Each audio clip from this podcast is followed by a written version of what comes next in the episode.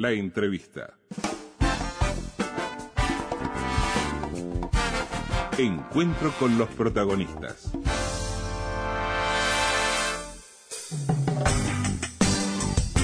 Le damos los muy buenos días al ministro de Economía, senador electo, Danilo Astori. Gracias por venir, Danilo. Bienvenido, ministro. Muchas gracias. Muy buenos días para todos. Hoy no vamos a hablar de economía, o por lo menos vamos a arrancar por otro lado. Estamos en campaña, están en actividad. Eh, eh, se ha insistido en estos días y hablando con distintos eh, referentes del Frente Amplio en la necesidad de que cada sector ponga todo en la cancha y que los referentes de cada lista eh, estén la mayor cantidad de horas en la calle y en ese voto por voto, cara a cara, que se han planteado. En el caso de ustedes y de usted, Astori, salen al interior de nuevo ya. Sí, lo del interior es, creo yo, un, un, destino absolutamente indicado porque fue donde el Frente Amplio sufrió más, ¿no? Uh -huh. En las elecciones que acabamos de realizar. Eh, los resultados de la primera vuelta indican que el Frente Amplio ha perdido un volumen importante de votos, pero que esa pérdida ha sido especialmente relevante en el interior. Por lo tanto, sin descuidar, obviamente, las áreas metropolitanas del sur y particularmente Montevideo, Canelones, creo que hay que darle una gran importancia a giras por todo el país. Eh, yo mismo inicié eh, una nueva gira por el interior en el día de ayer en el departamento de San José y voy a, a seguir recorriendo el país en estos días que quedan hasta la decisión del 24 de noviembre. ¿Y cuál es el mensaje? Bueno, el mensaje es el que lleva a hacer un análisis comparativo de los dos proyectos que están en, en pugna, digamos así. Eh, creo que es un error creer que esta es una contienda entre dos personas, eh, que lo es, por supuesto, porque hay dos candidatos presidenciales que se disputan, digamos, la preferencia de la ciudadanía, pero en el fondo, digamos, en, en la sustancia, en los factores fundamentales, eh, lo que está en juego es, eh, digamos, un par de, de, visiones, de opciones este, acerca del país, que son las que tenemos que, que analizar. Este, por un lado, tenemos un, un programa del Frente Amplio en el que está contenida la visión, digamos, que, que presenta nuestra organización política para estas elecciones. Y por otro lado tenemos un conjunto de, de, anuncios como los que se han formalizado en el día de ayer entre fuerzas coaligadas de la oposición eh, que son las que están intentando llevar adelante su su este, versión acerca uh -huh. del futuro del Uruguay. Ministro, precisamente, disculpe, ese documento que se dio a conocer ayer, que firmaron, el primer punto, el título dice un gobierno con las cuentas en orden. Sí, eh, ahí se, se comienza a ver sí. claramente ya la diferencia sustancial que existe entre las dos visiones, no solo por las cuentas, uh -huh. Sino por, por lo, lo, que se desprende de, de la afirmación que, que, se realiza. Sí, no supieron administrar la abundancia de la que se beneficiaron, dice el primer, la primera frase que comienza el, discu el discurso. Exactamente, ¿no? y ahí está nuestra principal eh, y primera diferencia, porque nosotros creemos que administramos eh, correctamente eh, los recursos que el país supo generar con su trabajo. No sé qué quiere decir abundancia, ¿verdad? Dice, a pesar de que dispusieron de más dinero que ningún otro gobierno en la historia nacional, hoy tenemos un déficit fiscal que no para de crecer, una inflación fuera de los límites fijados por el propio gobierno y una deuda que crece a un ritmo insostenible, sí, sostiene sí. el documento.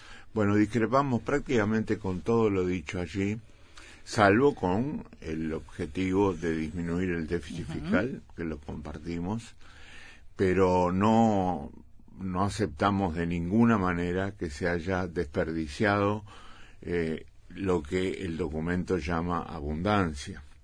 Más bien entendemos que lo que hizo el Frente Amplio durante estos 15 años de gobierno fue lo que no se hizo antes y es desde las políticas públicas dedicar un volumen de recursos importante a mejorar las condiciones de vida de la población. Entonces, si uno repasa ya no afirmaciones sin fundamento como la que acabamos de escuchar, sino los números concretos de lo que se dedicó a temas fundamentales como salud, como educación, como vivienda, eh, naturalmente ingresos de los trabajadores y de los pasivos, y al mismo tiempo, eh, por otra parte, la, la, la fortaleza que significa haber crecido durante 16 años consecutivos, cosa que nunca había ocurrido en la historia del país, se da cuenta que es imposible coincidir con una versión de ese tipo, que al mismo tiempo eh, tiene implícita, como se desarrollan después en, puntos adicionales de este documento, una visión acerca del papel del Estado y las políticas públicas que nosotros no compartimos en absoluto. Y allí quizá esté uno de los factores fundamentales de diferencia política, ideológica también, eh, entre eh, la propuesta frente amplista y la propuesta de la oposición. Eh, en otras ocasiones, ministro, hablando precisamente sobre todo de la, de la administración de gobierno, en otras etapas, usted ha admitido la necesidad y lo planteó siempre como una preocupación suya en lo personal de poder tener un seguimiento de, la gestión eh, mucho más este, paso a paso, más milimétrico, poder tener reportes de gestión que le permitieran mm. este, eh, reorientar rumbos en caso de ser necesario.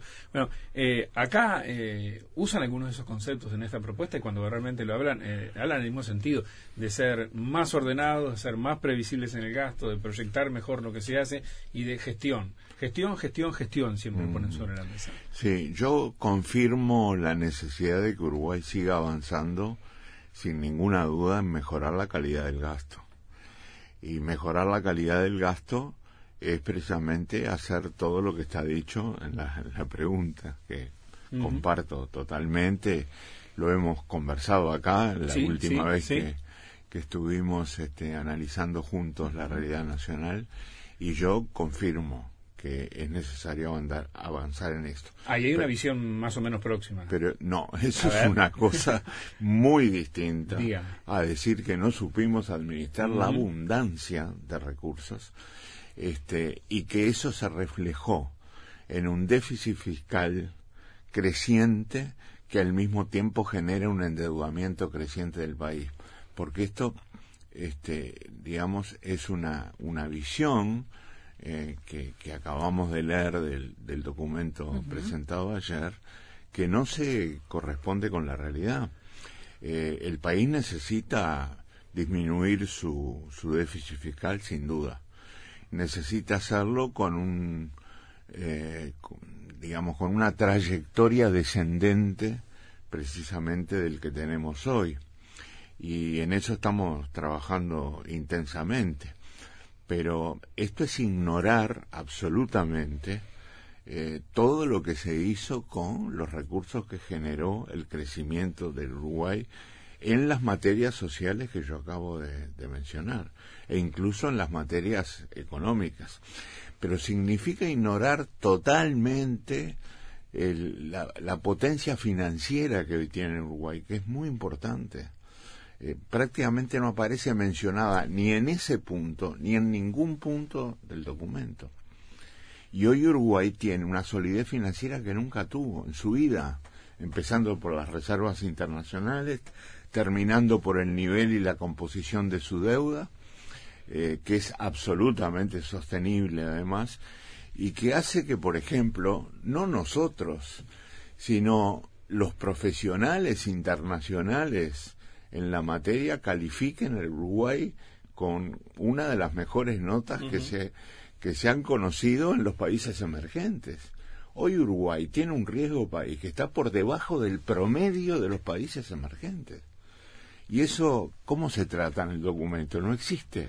Ahora, ministro, eh, se instaló el relato de que las cuentas están mal, Mm. de que la economía está muy mal, que el Estado no es inteligente, que no es transparente, que hay muchos funcionarios públicos, que no se trabaja. Bueno, eh, ¿eso es un mérito de la oposición o es un problema del gobierno que no supo comunicar en qué situación realmente se está? Bueno, siempre se puede comunicar mejor, ¿verdad? Y yo este, creo que, que no, no son buenos los enfoques de hicimos todo bien, porque hay cosas para corregir, como por ejemplo la calidad del gasto, y seguramente hay cosas para corregir en la comunicación. Pero las afirmaciones que hace la oposición, en particular las que acabamos de leer, significan que están, digamos, siguiendo dos alternativas a cuál peor. La primera es ignorar la realidad, porque todo lo que está dicho en esa introducción no obedece a la realidad económica del país. En segundo lugar, si no es esta la opción, la otra es la mala fe. Esto es hacer un relato, como fue dicho en la pregunta, que no tiene nada que ver con la realidad y que solo se explica por razones electorales.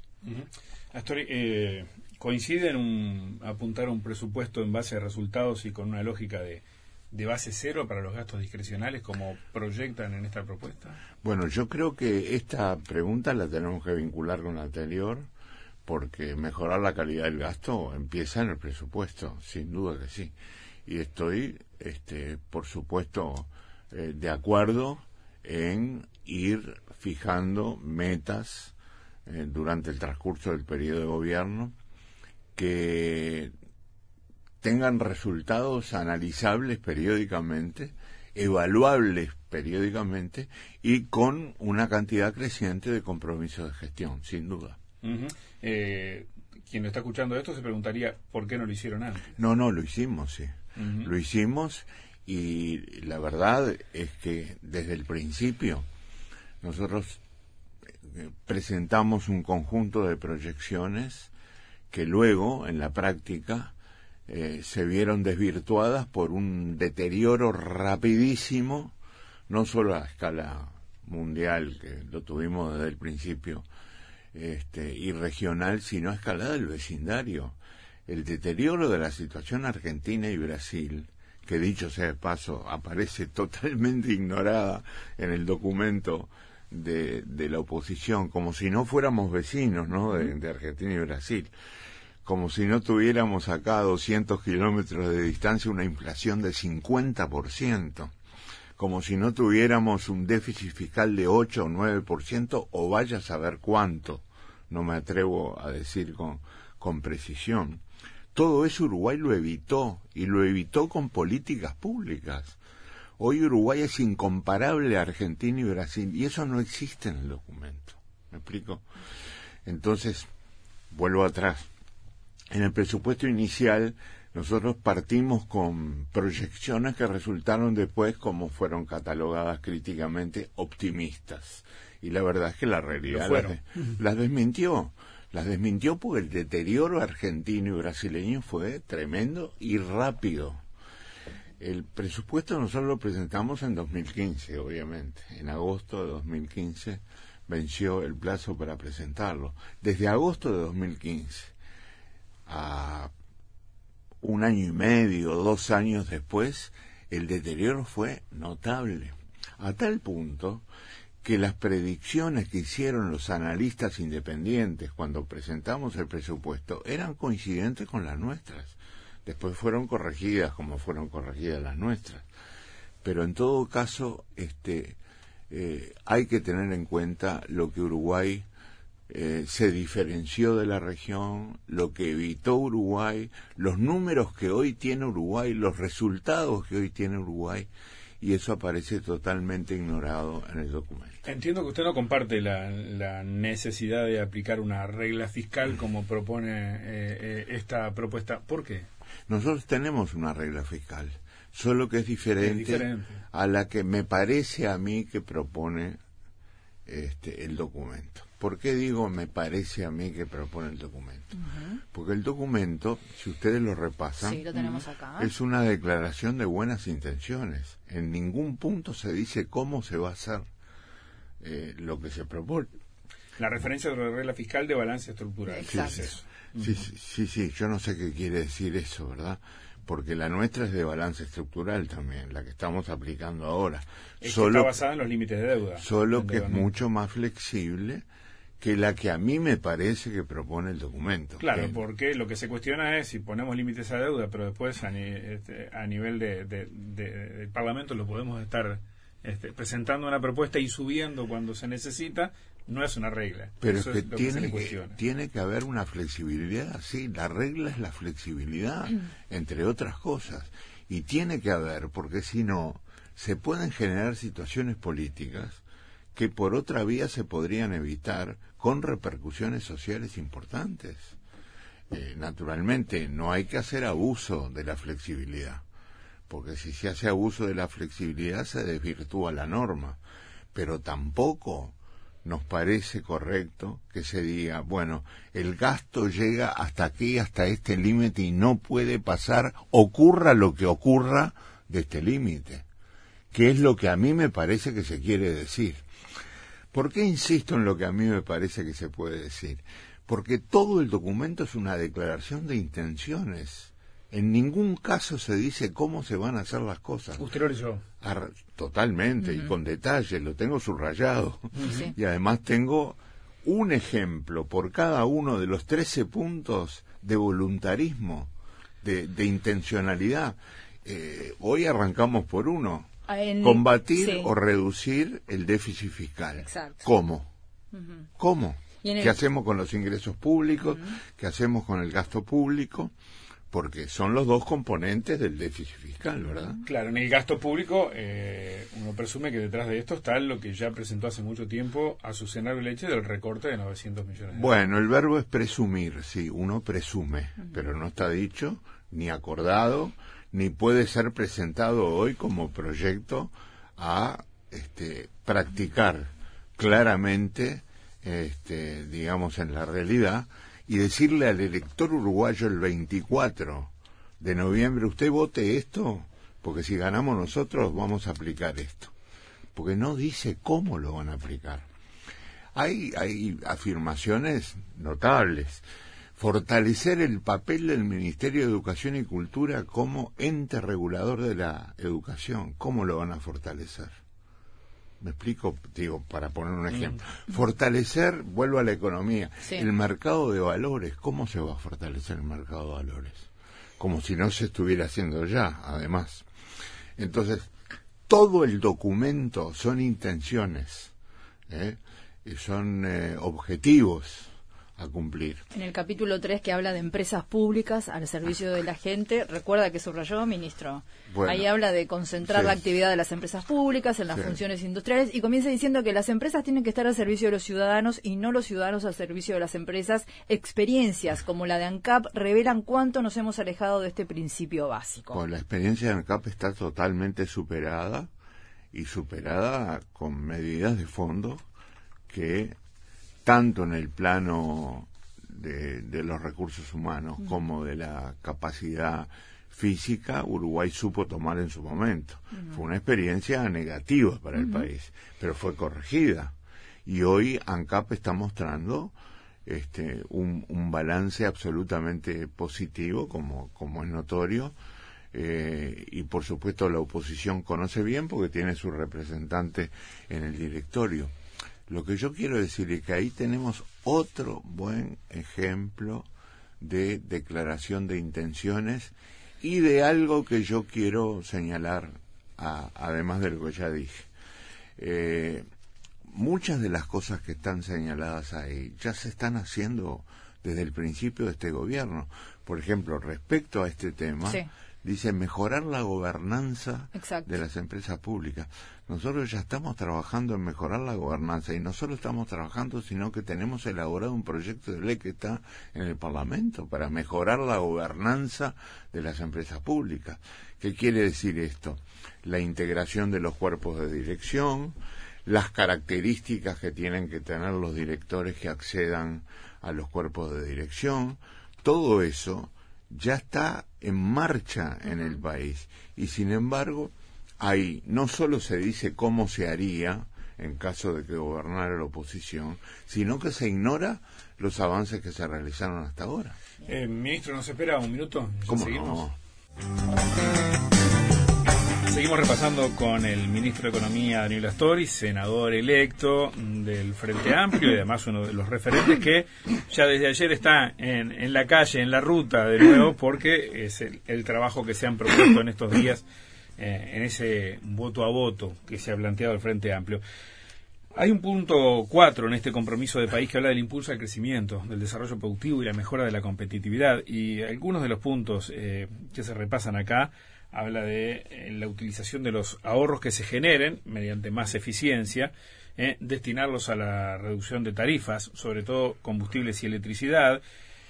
Dice avanzar hacia precios de combustibles competitivos. Uno cree que detrás de esto está lo que ya han anunciado desde, el, el equipo de la calle llamado una oportunidad, la libre importación de combustibles. Eh, habla de avanzar en la competencia en los sectores de telecomunicaciones y energía eléctrica. Estos son los tres primeros puntos. ¿Qué le sugiere esto? Bueno, en primer lugar, un, un concepto general. Esa es una buena este, demostración para sostener que tienen una visión del Estado desde la oposición bastante diferente a la nuestra. Nosotros creemos en el papel de las empresas públicas que han jugado históricamente un, un rol importante en Uruguay, con altibajos, con algunas experiencias muy negativas como las que acabamos de, de analizar, en el caso de ANCAP en, en, los últimos años, pero también con aportes este, absolutamente eh, de primera calidad como la que ha hecho eh, Antel en el terreno de las telecomunicaciones, ya que uh -huh. está este, mencionado en la pregunta. Uruguay está al tope en materia de telecomunicaciones en toda la región latinoamericana y esto lo, el, le ha permitido al país tener un avance en materia de gobierno electrónico, por ejemplo, y de apuesta a la calidad en la preparación de la sociedad digital que lo ha colocado entre los nueve países del mundo más avanzados en esta materia. Este punto está totalmente ignorado en el documento de la oposición. Uruguay preside el D9 hoy, que es el, conjunto de nueve países más avanzados en materia de sociedad digital de gobierno electrónico también. Está reunido en este momento aquí en Montevideo el comité de los nueve países que yo estoy mencionando, que además preside Uruguay. Entonces, las empresas públicas han jugado en algunos casos papeles fundamentales que son ignorados, subestimados o incluso, este, digamos, dejados de lado uh -huh. cuando se hace un enfoque como el que aparece en, en, en, en, el documento que estamos analizando. Claro, cargan con ANCAP, eh, eh, ministro, ¿no? Yo, y, y con este, ese pasado reciente de ANCAP. No eludo que... las uh -huh. críticas que tenemos que hacer, las autocríticas que tenemos que hacer sobre el caso de ANCAP. Pero no ignoremos también todos los pasos que se dieron para corregir esa situación que incluyó medidas institucionales absolutamente inéditas en la historia del país, como la caída de un vicepresidente de la República, por ejemplo, ¿verdad? Este, entonces, eh, veamos cuál es el verdadero papel de las empresas públicas con buenos criterios de gobernanza, como son los que uh -huh. estamos de acuerdo debemos este, asegurar en las empresas públicas pero están llamadas a cumplir un papel fundamental. Ahora vamos al tema eh, tarifas, ¿verdad? El tema tarifas es un tema que corresponde precisamente a, a, la determinación de los precios de los servicios públicos. Y es enormemente sensible. Enormemente sensible. Y tenemos que, eh, en primer lugar, decidir cómo las vamos a analizar. Si las vamos a analizar en términos nominales o reales yo creo que cuando se analiza la tarifa que cobra una empresa, es obligatorio analizarla en términos reales. Esto es, eh, descontando o liberando el número del efecto inflacionario que ha habido en el país, porque todos los demás costos e ingresos de esa empresa se analizan en términos reales. Entonces, no se puede decir bajó, subió la tarifa solamente en términos nominales, porque esto tiene que ver con la calidad del servicio público y con la calidad del funcionamiento de la empresa. Y acá parece que las tarifas habría que analizarlas solamente en términos nominales, y yo no estoy de acuerdo con eso. Por supuesto que estoy de acuerdo en que si vamos mejorando el servicio público y vamos disminuyendo sus costos, por supuesto la tarifa descienda, ni que hablar, Mm. pero todo en términos reales, en términos reales que es como hay que analizarlo, ¿verdad? Y por supuesto, este, a mí me parece que ese análisis tampoco está presente en el documento que estamos analizando. En materia impositiva, rápidamente, eh, se habla de avanzar hacia la eliminación de los impuestos ciegos, sobre todo se ha hablado de impuesto patrimonio, Sí, ¿no? sí, sí. Este, vincularlo mucho más con, con, con, con la renta, con el nivel de actividad y sobre todo en la actividad agropecuaria, impuesto al patrimonio, impuesto... em, el de la enseñanza, este, y por otro lado también se ha hablado de alguna modificación a IRPF y además también la eliminación gradual de IAS que se incluyó finalmente en este documento. Yo estoy totalmente de acuerdo en que la base impositiva debe ser la renta.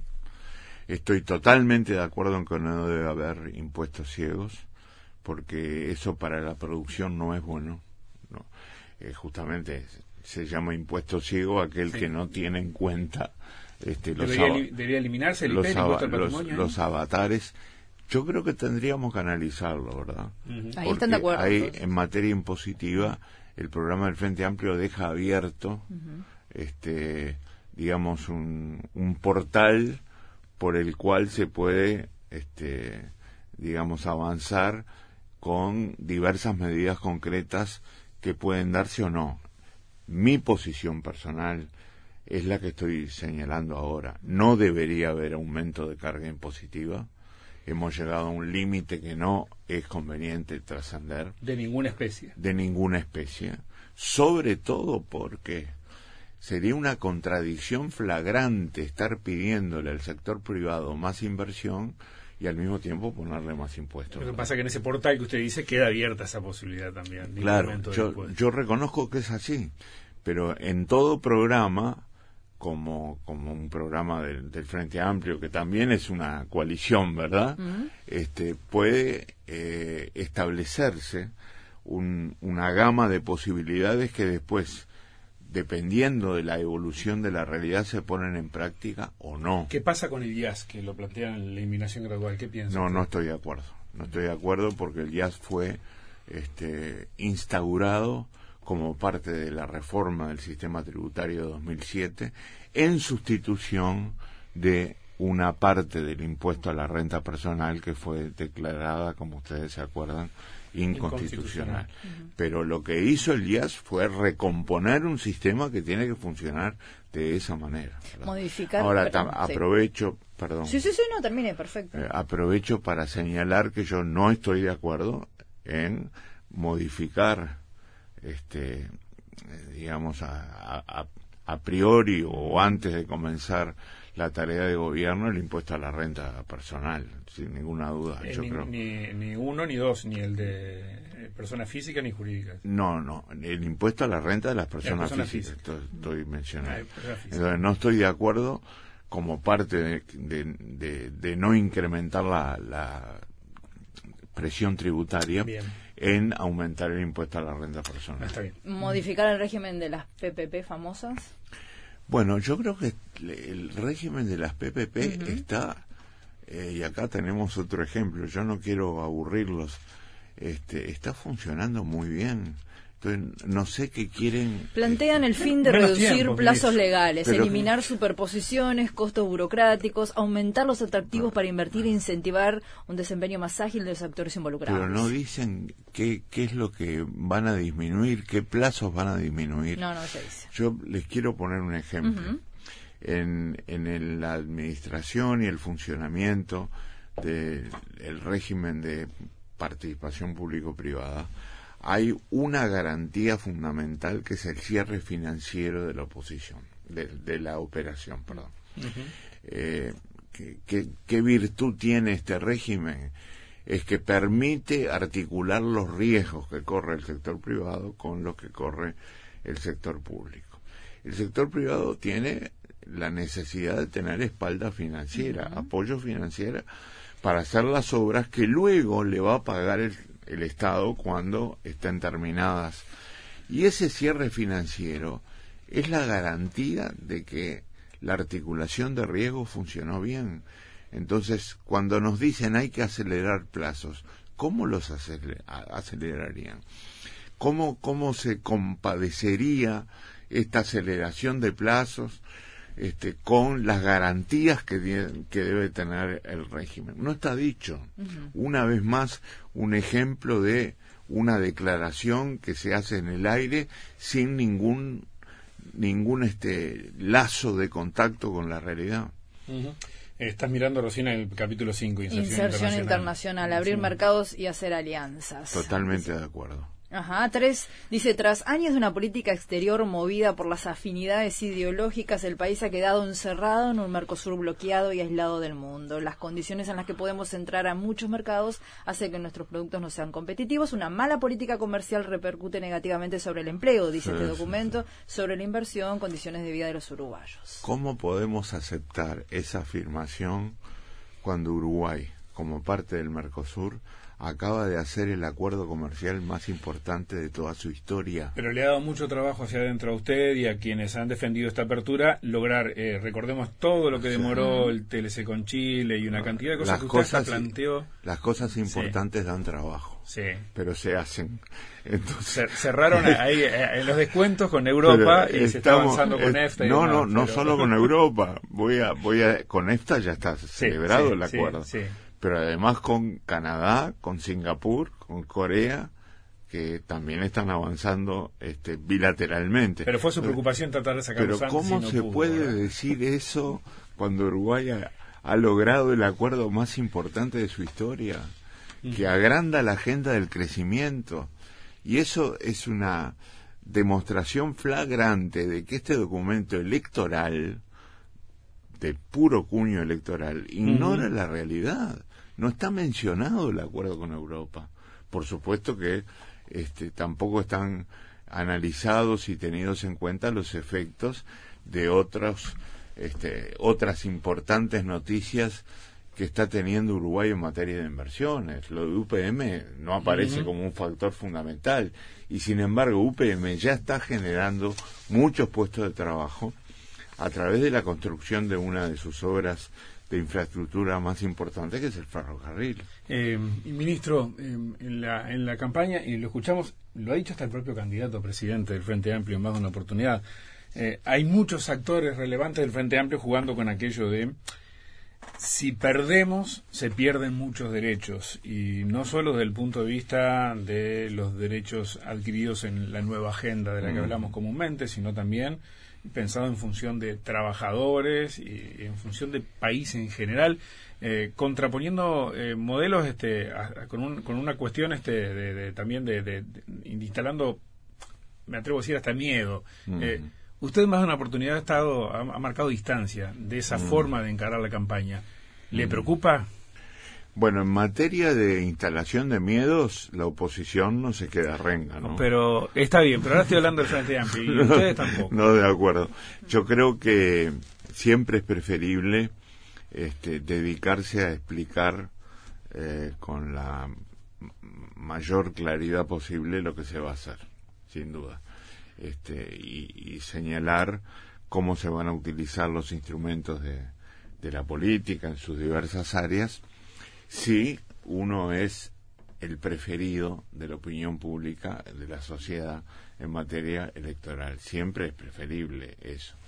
Ahora, eh, lo que ocurre es que también hay eh, algunos comentarios, algunos anuncios en la práctica, como por ejemplo este, el tema, eh, digamos, de la regla fiscal de base estructural que presumimos cómo va a funcionar, aunque no está dicho, lo reconozco.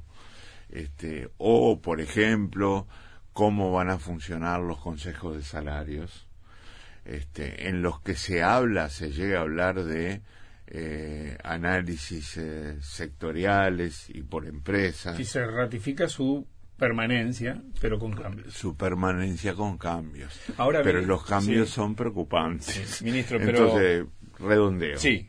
Eh, mi preferencia sería concentrar la campaña en lo que va a venir.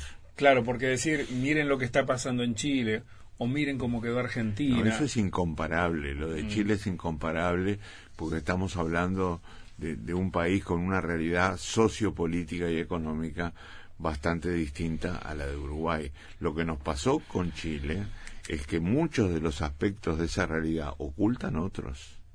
Y los que ocultan son o constituyen una realidad radicalmente diferente a la de Uruguay. Chile es un país muy injusto. Uruguay es el país de distribución del ingreso más justa de América Latina. Uruguay es el país de mayor ingreso por habitante de América Latina y el mejor distribuido de América Latina. Entonces, eh, compararnos con Chile ocultando esto es una comparación infeliz, ¿verdad? Porque a Chile eh, le puede ir muy bien con ciertos números, tiene un, un buen número fiscal, tiene un buen número de inflación, lo cual es apreciable, ¿verdad? Pero esa sociedad descansa sobre una inequidad profunda, estructural, que bueno, en mi modesta opinión, es la que está explicando este, los, los, los, digamos, las manifestaciones de protesta masivas que está teniendo el país. Ministro, ayer se supo que el economista Mario Vergara sería el ministro de Economía de Mm. asumir el gobierno del Frente Amplio. ¿Qué, qué opinión le merece? Una buena noticia. Vergara es un buen profesional. Lo conozco bien porque claro. ha formado parte de mi equipo económico desde 2005. Eh, ha ocupado la presidencia del Banco Central. Ha ocupado durante un lapso el Ministerio de Economía.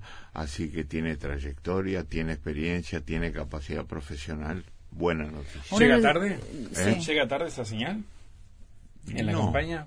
No, este, no soy capaz de decir si, si los momentos son los, los adecuados, pero este, anunciarlo antes de la decisión del 24 me parece bien. Porque a uno le sorprendió que cuando Martínez presentó el equipo de gente que iba a estar en economía, no estaba Vergara.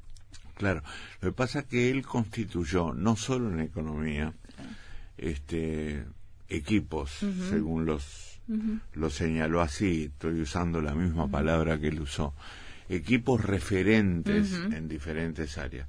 Y ustedes verán que no solo en economía, sino en otras áreas de la sociedad, él ha formado, este, digamos, equipos constituidos por, Mm. por varias personas.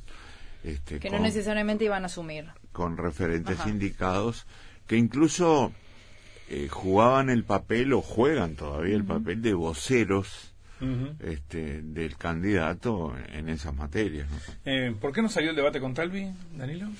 Bueno, yo creo que en un determinado momento surgieron factores que lo fundamentaban y que no por lo que me corresponde a mí, sino porque este digamos Talvi es una persona de buena formación, hubiera tenido efectos positivos.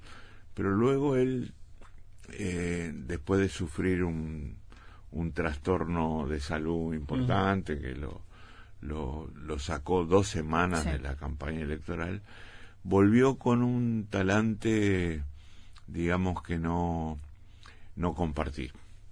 Y fue el de señalar, por ejemplo, que a mí me habían prohibido debatir el MPP y el Partido Comunista, lo cual no era una buena manera de convocar a un, a un debate.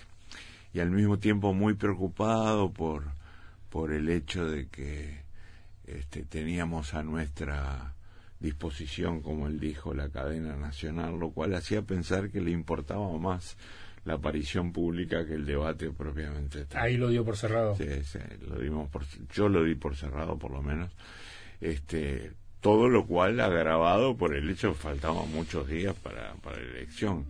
Y, y él estaba pidiendo, por favor, prácticamente, que lo tuvieran en cuenta Martínez y La calle. este, la calle Para el debate. para incorporarlo a un triple debate. Claro, el- no que a usted le prohibieran, pero sí que desde el- quienes definían la estrategia del Frente Amplio se entendía que los debates debían dejarse para el candidato, eso me llegó en su momento. ¿A usted le dijeron eso? No, no, no, para Nunca. nada. Nadie me puso ningún límite al respecto. Las decisiones sobre el debate, en lo que a mí respecta, las tomé yo sin ningún tipo de alusión, de presión, absolutamente nada. ¿Hubiera sumado a esta campaña debates de economía? ¿Debates de Eh, economía? Puede ser, sí, puede ser. Faltaron. Puede ser. Pero él no, no estaba con una con una actitud recomendable para tener un debate sereno, este, tranquilo, profundo y útil. Estaba como, digamos, eh, desconcertado por, por una reversión de la tendencia de apoyo que había tenido este, hasta ese momento. Ustedes recordarán que hasta el momento que yo estuve comentando, él venía en ascenso Sí, sí. y luego empezó una trayectoria descendente muy importante, lo cual me parece que lo descolocó un poco. Ministro, ¿le ofrecieron ser canciller? ¿Le ofreció Martínez? No, no, no, ¿Está no. descartado? No hemos este, eh, conversado en absoluto del tema. No. No, no, no está Porque ni aprobado ni descartado. Como No estamos en tren de anuncios, quizá el próximo era ese, no sabemos, no le hablaron sabemos, todavía. Habría que preguntarle ¿Le gustaría a Martínez- usted? A Martínez.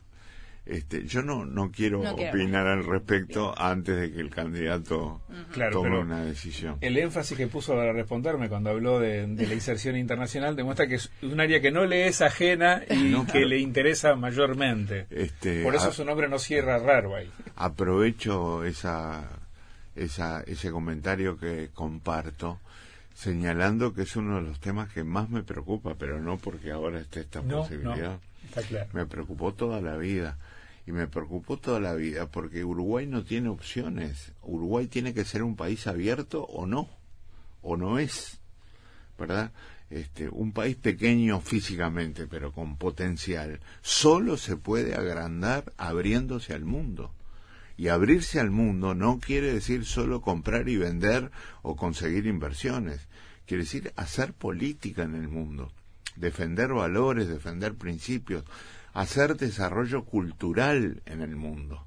Esto es conocer historias de países, costumbres, sabiendo que somos diferentes pero debemos convivir en paz. Eso es abrirse al mundo también. Y Uruguay lo ha conseguido, ¿verdad? Este, a Uruguay le ha ido muy bien con esto, y no solo por el Frente Amplio, porque el Frente Amplio no, no fundó la política exterior del país, sino que otros anteriormente también contribuyeron decisivamente a esta propuesta. Y déjenme que les diga ahora que acaba de construirse por parte de una firma internacional muy conocida, que es JP Morgan, un índice de países emergentes que tienen en cuenta tres conceptos. Fortaleza institucional, equidad social, distribución del ingreso, género y cuidado ambiental. 73 países emergentes. Uruguay ocupa el primer lugar. El primer lugar. Si uno lee el documento de la oposición, por favor, no solo no aparece esta distinción fundamental que tiene Uruguay, sino que además eh, se habla de la realidad como si fuera exactamente la opuesta a la que realmente existe. Nos tenemos que ir, pero eh, un apunte más. Eh, hablaba, hablábamos recién de, los temas que se toman para hacer campaña. Eh, que ¿Está de acuerdo con que, hablando de, de agitar asuntos, se ponga sobre la mesa coalición blanco-colorada, gobierno de valle, crisis, así terminamos, así pasa? Eh, o sea, que sea caudal de la, de la crisis, algo de lo que usted ha hablado muchas veces despegándose del resto del Frente Amplio. Bueno, eh, eso tiene mucho que ver con, con un tema que tocamos hace un par de minutos, ¿no? Eh, el tema es que yo venía escuchando además a, a Oscar Botinelli hablar Ujú. del tema este, antes de, de comenzar esta conversación. Eh, no es sencillo armar una coalición sobre la base de documentos como el que estamos analizando. Eh, en realidad técnicamente, y yo estoy de acuerdo con Botinelli, esto no, no demuestra que hay una coalición. Es más, eh, experiencias del pasado arrojan incertidumbre y confusión al respecto. Ahora, yo volvería a señalar lo que ya dije. Mi preferencia es sobre todo fundamentar lo que vamos a hacer, fundamentar lo que vamos a hacer, sin dejar de desconocer que Uruguay tiene una trayectoria que, que hay que valorar también eh, para tomar decisiones hacia el futuro. Pero esa es mi preferencia, hablar de lo que vamos a hacer y comparar, por ejemplo, con documentos de este tipo que no dice nada más que una declaración de intenciones. Ministro Daniel Astori, muchas gracias, por acompañarnos. Con, gusto. Con mucho gusto. Con Será mucho hasta la vuelta.